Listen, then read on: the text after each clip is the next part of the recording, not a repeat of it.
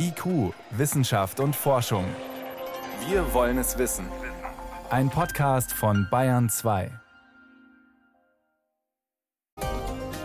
Dürfen Pkw-Hersteller in 13 Jahren noch Autos mit Verbrennermotor herstellen? Oder sind Elektroautos dann die einzigen, die noch zugelassen werden? Das schlägt die EU-Kommission vor. Doch dagegen gibt es Widerstand, auch im Parlament, im EU-Parlament, das heute darüber debattiert. Und auch Ingenieurinnen und Wissenschaftler haben dazu einen offenen Brief veröffentlicht. Was dran ist an deren Argumenten, das ist Thema bei uns gleich. Außerdem geht es um Fledermäuse und Windräder und um Weizen als Waffe und was die aktuelle Krise auf dem Getreidemarkt für Afrika bedeutet. Wissenschaft auf Bayern 2 entdecken. Heute mit Miriam Stumpfe.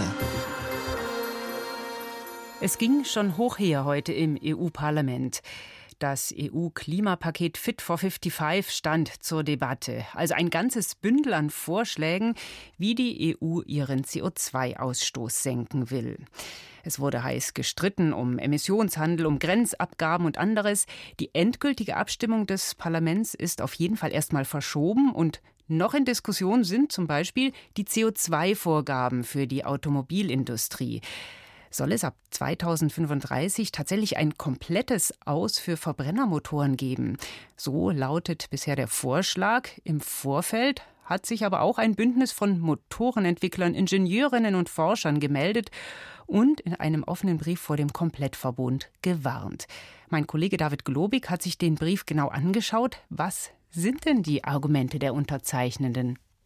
Ja, in dem Schreiben sind nochmal 14 Kernaussagen knapp zusammengefasst für die EU-Parlamentarier. Eines der zentralen Argumente ist, dass der Mehrverbrauch an Strom durch Elektroautos zunächst weitestgehend durch fossile Kraftwerke gedeckt werden müsse. Die CO2 produzieren? Mhm. Also man hätte sozusagen ein Mehr an CO2. Die Briefautoren und Unterzeichnerinnen und Unterzeichner werfen der Politik hier einen falschen Rechenansatz vor, wenn sie die CO2-Bilanz von Elektroautos ermittelt.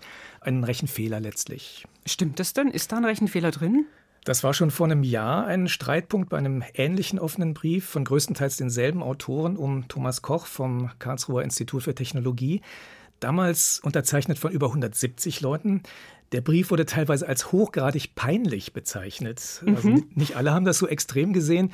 Manche meinten, ja, es gibt Argumente auch für diese Position, aber letztlich ist es so, dass Experten den Ansatz aus dem offenen Brief für die Berechnung der CO2-Emissionen, dass Experten diesen Ansatz längst verworfen haben. Man also es stimmt nicht. Durch Elektroautos wird nicht so viel mehr CO2 erzeugt, wie die Unterzeichner behaupten. Na, man kann nicht einfach sagen, Solar- und Windstrom werden ja schon anderweitig genutzt und deswegen muss ich für jedes Elektroauto mehr Strom aus Gas- oder Kohlekraftwerken ins Netz speisen okay, da steht so ein bisschen auch Meinung gegen Meinung oder äh, Rechenmodell gegen Rechenmodell, aber es gibt fundierte Kritik. Was haben denn die Unterzeichnerinnen und Unterzeichner des Briefs als Gegenvorschlag zum Ausstieg aus dem Verbrennungsmotor? Ja, die argumentieren, dass eine rasche CO2-Reduktion nur möglich ist, wenn man gleichzeitig Alternativen zu rein batterieelektrischen Antrieben zulässt. Und zwar Hybridantriebe, bei denen der Verbrennungsmotor mit CO2-neutralen Biokraftstoffen betrieben wird und mit synthetischen Kraftstoffen, sogenannten E-Fuels. Also die werden mit Hilfe von Strom produziert, die E-Fuels. Genau. An der Stelle wird allerdings die Argumentation des Briefs dann etwas merkwürdig, denn für die Herstellung von solchen synthetischen Kraftstoffen braucht man ja ebenfalls zusätzlichen Strom. Also das was gerade kritisiert worden ist. Und es wird sogar noch schlimmer, nimmt man dieselbe Strommenge einmal für die Herstellung von E-Fuels und einmal fürs direkte Aufladen von Elektroautos, dann kommen die Batteriefahrzeuge mit derselben Strommenge deutlich weiter. Mhm, also da geht die Argumentation nicht ganz auf. Wie ist es denn überhaupt mit der Verfügbarkeit von solchen flüssigen Kraftstoffen? Die braucht man ja eigentlich auch für Lastwagen, Schiffe, Flugzeuge, heißt es immer wieder. Ja, im Moment haben wir viel zu wenig davon und es wird auch eine ganze Weile dauern, bis da die Produktionsmengen entsprechend hochgefahren sind. Denn wir brauchen tatsächlich extrem viel davon.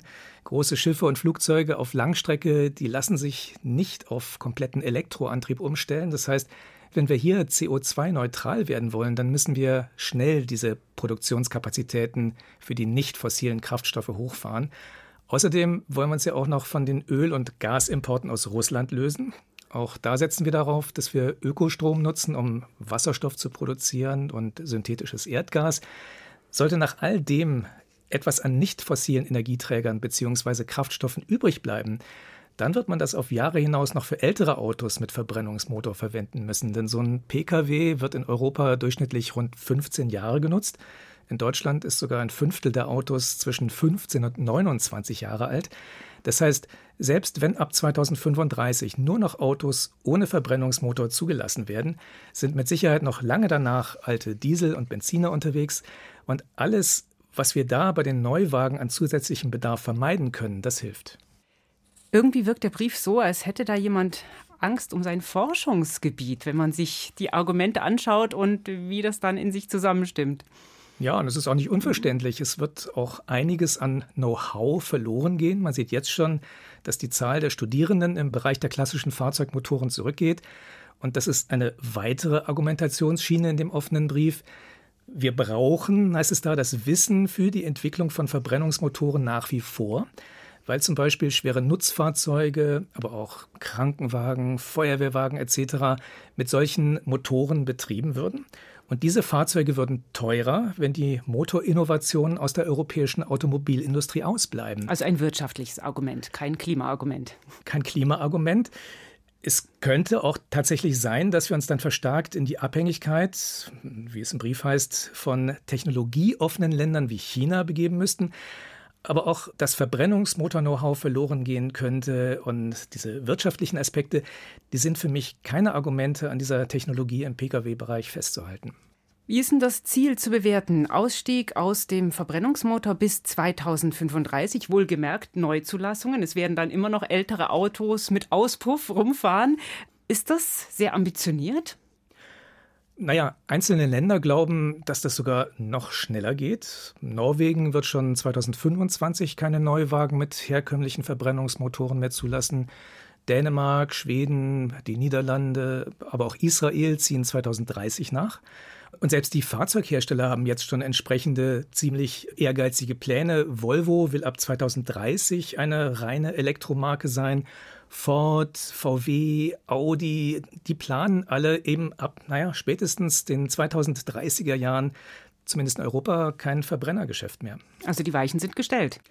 In vielen Bereichen, dass jetzt große Anstrengungen nötig sind, um den Strom aus erneuerbaren Quellen zur Verfügung zu stellen, die notwendige Ladeinfrastruktur aufzubauen, Akkutechnologien zu entwickeln, die vielleicht sogar mit heimischen Materialien auskommen, äh, Fabriken für die Batterieproduktion zu errichten. All das müssen wir schnell angehen. Aber ein offizielles Aus für den Verbrenner könnte das durchaus noch mal beschleunigen. Braucht es das komplette Aus für den Verbrennungsmotor ab 2035?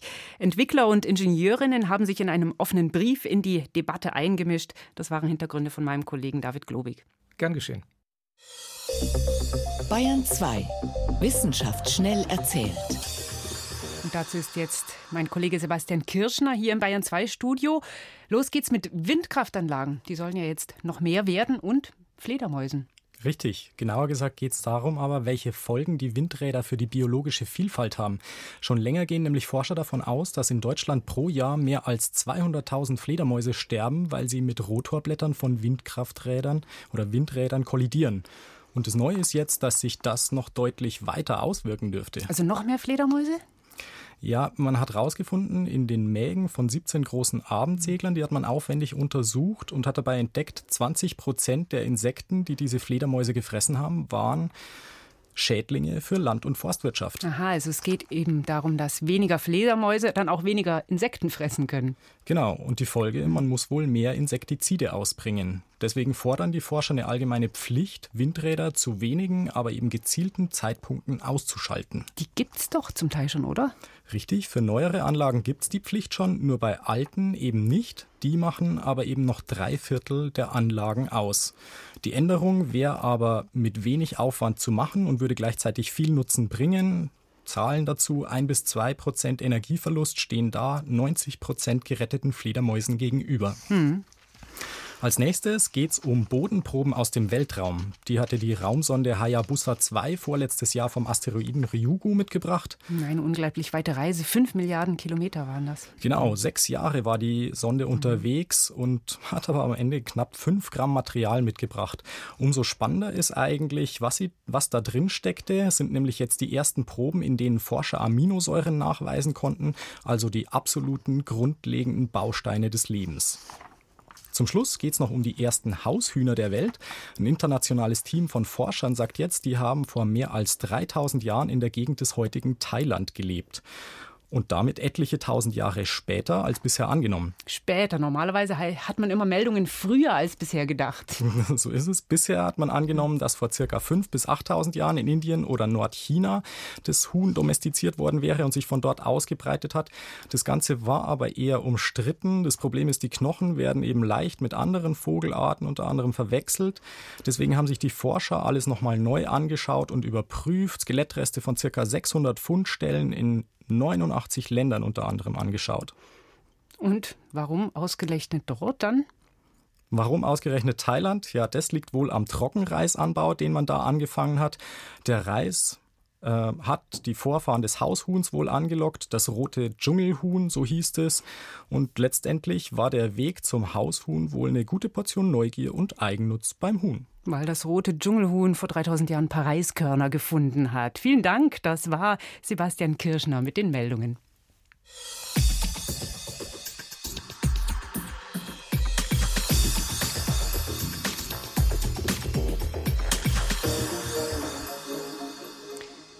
Kühe und Ziegen verenden auf vertrockneten Weiden, die Ernten verdorren und gleichzeitig explodieren auch noch die Preise für Weizen auf dem Weltmarkt.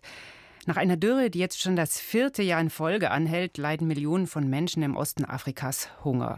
Hilfsorganisationen haben vor kurzem Alarm geschlagen, das Geld für Lebensmittelnothilfe reicht hinten und vorne nicht. Akute Hilfe also ist dringend nötig, doch die Krise zeigt auch, Länder wie Kenia, Somalia oder Sudan müssen sich dringend unabhängig machen von Importen und von Getreidesorten, die anfällig sind für Dürren. Eine riesige Aufgabe. Ein Beispiel, wie das aussehen könnte, schildert unsere Korrespondentin Caroline Hoffmann aus Kenia. Lelien Mulwa schleppt einen großen Sack Sorghumhirse durch ein Dorf im Osten Kenias. Die Landwirtin bringt ihr Getreide zum Händler. Erst seit ein paar Jahren baut sie keinen Mais mehr an, sondern Sorghumhirse, eine alte einheimische Nutzpflanze. Sorghum kann schneller geerntet werden und ich muss nicht so viele Pestizide verwenden. Ich habe mich für die Hirse entschieden, damit kann ich meine Hühner versorgen und meine Kinder ernähren. Die Hirse kann die 32-Jährige mehrfach im Jahr ernten. Sie braucht nur rund ein Drittel der Wassermenge, die Mais benötigt. Und bei Lillian Mulwa wird es immer trockener wie in vielen Teilen Kenias. Mais ist sehr empfindlich gegenüber Krankheiten und wenn es nicht genug regnet, kann er nicht überleben.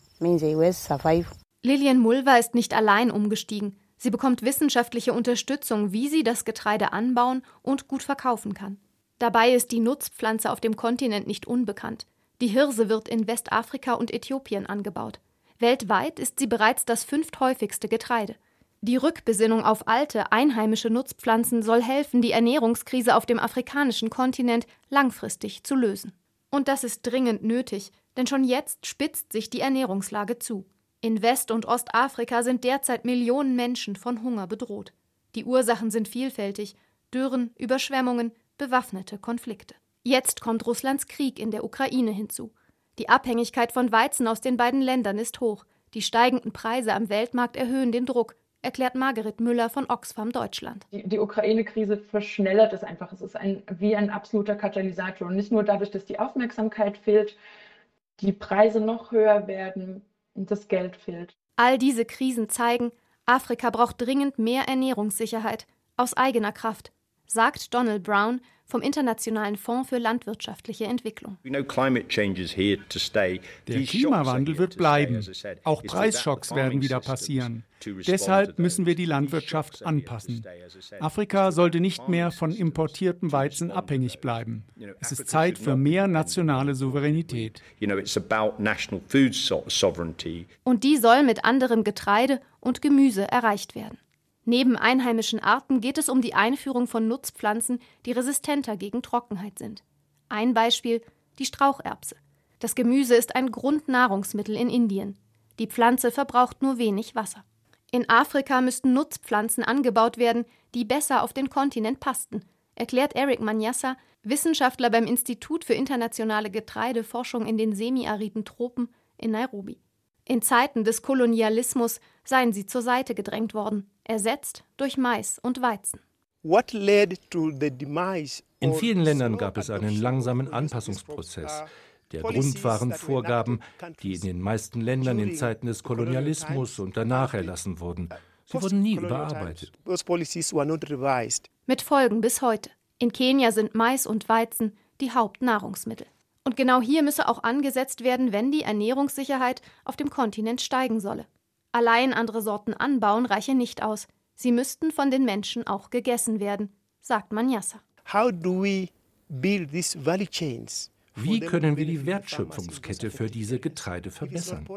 Dann ist es nicht Porridge oder Maisbrei, dann gibt es andere Produkte aus Hirse. Warum nicht Smartfood wie Nudeln oder Kuchen? Die Verantwortung liegt bei den Regierungen der afrikanischen Länder. Sie müssten den Wandel unterstützen und vorwärts treiben, sagt Manyassa, sonst ändere sich nichts. Lilian Mulwa siebt ihre Ernte aus. Sie baut mittlerweile nicht mehr nur Hirse an, sondern auch Straucherbsen. Von meinem Verdienst kann ich die Kinder zur Schule schicken und ich kann sie damit ernähren. Mahlzeiten aus Hirse oder Straucherbsen. Die Familie hat ihre Essgewohnheiten umgestellt. Was muss passieren, damit die Landwirtschaft in Ostafrika krisenfester wird? Caroline Hoffmann schilderte Beispiele aus Kenia. Das und andere Vorschläge, was für Ernährungssicherheit passieren muss, konnte ich vor der Sendung mit Christian Borgemeister besprechen. Er ist Professor am Zentrum für Entwicklungsforschung an der Universität Bonn und er hat lange Jahre auch in Kenia gelebt und gearbeitet. Von ihm wollte ich zuerst wissen, wie kommt es denn, dass Länder wie Kenia so abhängig von Mais sind oder auch von Getreideimporten, dass Weizen regelrecht zur Waffe werden kann? Fangen wir mit dem Mais an und gehen dann auf den Weizen über. Ähm, Mais in Kenia wirklich das Hauptgetreide, allerdings gar nicht mal so sehr lange circa 100, 150 Jahren nach Ostafrika eingeführt. Sie nennen sich Mais, eine Pflanze, die ursprünglich aus äh, Zentralamerika kommt, hat allerdings dann innerhalb kürzester Zeit einheimische Getreidearten wie beispielsweise Sorgen, aber auch Millet verdrängt. Weil es so unglaublich ertragreich ist oder warum? weil es unheimlich ertragreich ist. Aber ich glaube, ein Punkt, der jetzt in dem Beitrag eben noch nicht angesprochen ist, das ist eine Pflanzenart, wo unglaublich viel Ressourcen in verbesserte Sortenentwicklung investiert wurden. Wenn Sie sich die großen Züchtungs-, Pflanzenzüchtungskonzerne der Welt anschauen, die haben wahnsinnige Ressourcen in optimierte Maissorten investiert. Kein Mensch hat eine vergleichbare äh, Einsatz von Mitteln in Pflanzenarten wie Sorgen investiert. Das heißt, wir haben einerseits sehr hochentwickelte Sorten von Mais und dieses entsprechende Investment ist bei Sorgen oder beim Millet nicht durchgekommen, sodass wir eigentlich ein Ungleichgewicht haben. Auf der anderen Seite gibt es viele Regionen Afrikas, die zunehmend im Zuge des Klimawandels immer trockener werden und wo der Mais einfach nicht mehr geeignet ist und wo mittlerweile Bäuerinnen und Bauern gezwungenermaßen, wenn sie so wollen, auf ältere Getreidearten zurückgreifen mm, müssen. Mm. Können denn dann solche Sorten auch zum Beispiel eben Weizen ersetzen, der importiert wird und jetzt gerade ja auch dafür sorgt, dass die Ernährungssicherheit in der Krise ist? Ich denke, der finanzielle Druck bei den Ländern hat noch eine viel, viel stärkere Auswirkung auf den Ersatz von rein importierten Getreiden wie beispielsweise Weizen.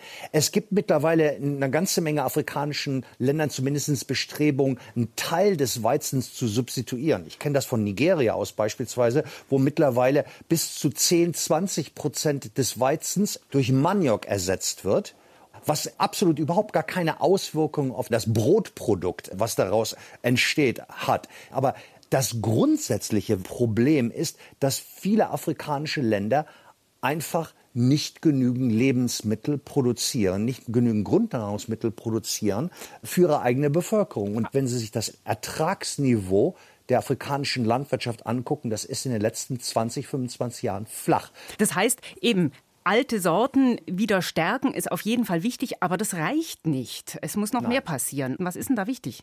Einerseits müssen die Erträge steigen. Das heißt also, die Landwirtschaft muss intensiviert werden. Die heißt das mehr Dünger?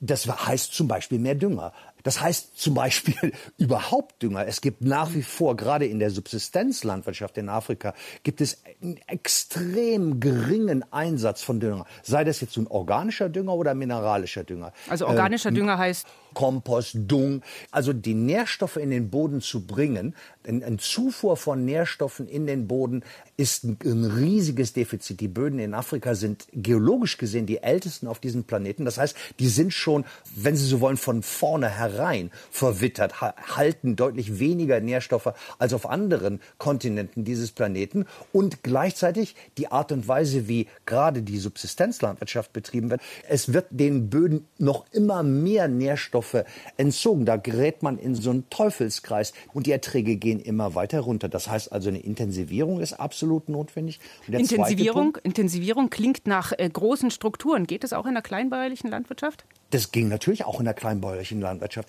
Schauen Sie sich an, bleiben wir jetzt mal bei dem, beim Beispiel Mais. Da gibt es die meisten Zahlen für die. Die Erträge von Mais in Kenia liegen in aller Regel unter einer Tonne pro Hektar. Weltmittelwert liegt bei fünf äh, Tonnen pro Hektar. Das heißt, es gibt einen unheimlich klaffenden Spalt zwischen dem, was potenziell möglich wäre und wie es im Moment praktiziert wird. Das heißt also, das Potenzial ist da, aber dafür müssten eben die Anbauweisen verändert werden in Richtung angepasstere Kulturen. Das Beispiel Sorghum wurde genannt, aber gleichzeitig auch diese Kulturen äh, auf den Klimawandel vorzubereiten. Und da wird in Zukunft Bewässerung eine ganz, ganz entscheidende Rolle spielen. Mhm. Die Vorschläge sind ja. also da und es muss viel vor Ort passieren. Welche Hebel gibt es denn von Europa aus, da zumindest nicht zu behindern oder sogar zu befördern? Also es wird ja in den großen Konferenzen wird extrem viel über äh, Klimafonds und, und Transferleistungen in Richtung der Länder des globalen Südens gesprochen. Und ich finde immer so ein gutes Beispiel, wenn wir uns die, die letzten zwei, drei großen Krisen hier im Norden angucken. Also von der Finanzkrise über die Covid-Krise und jetzt der Krieg in der Ukraine. Wenn man sich vor Augen hält, in was für einer kurzen Zeit wir in all diesen Krisen in der Lage waren, Milliarden, zum Teil Billiarden, Trillionen zu mobilisieren. Genau das gleiche finanzielle Engagement wird mittelfristig notwendig sein, um diese Regionen Afrikas und auf den Klimawandel vorzubereiten. Man muss immer wieder sich vor Augen führen, die sind nicht die Verantwortlichen. Die Verantwortlichkeit für den Klimawandel, die CO2-Emissionen, die finden hier statt. Das heißt, da gibt es einerseits eine moralische Verpflichtung von, von unserer Seite aus, aber gleichzeitig gibt es auch ein enormes wirtschaftliches Interesse. Diese Länder sind die Märkte der Zukunft. Das heißt, die Transferleistungen, die von uns in den nächsten Jahren kommen müssen, werden gleichzeitig auch unsere Wirtschaft auf einen neuen riesigen Konsumentenpool einstellen. Aber entscheidend ist für diese Länder, dass eine Adaption an den Klimawandel ihnen ermöglicht wird. Und da ist der Norden in der Pflicht. Eben über Geld, das zum Beispiel in den internationalen Klimafonds und andere Programme spielt. Dürre und Hungersnot in Afrika mit mehr Weizen auf dem Weltmarkt allein wäre sie längst nicht gelöst. Das waren Einschätzungen von Professor Christian Borgemeister vom Zentrum für Entwicklungsforschung an der Universität Bonn. Vielen Dank. Dankeschön. Und das war's in IQ Wissenschaft und Forschung. Ich bin Miriam Stumpfe.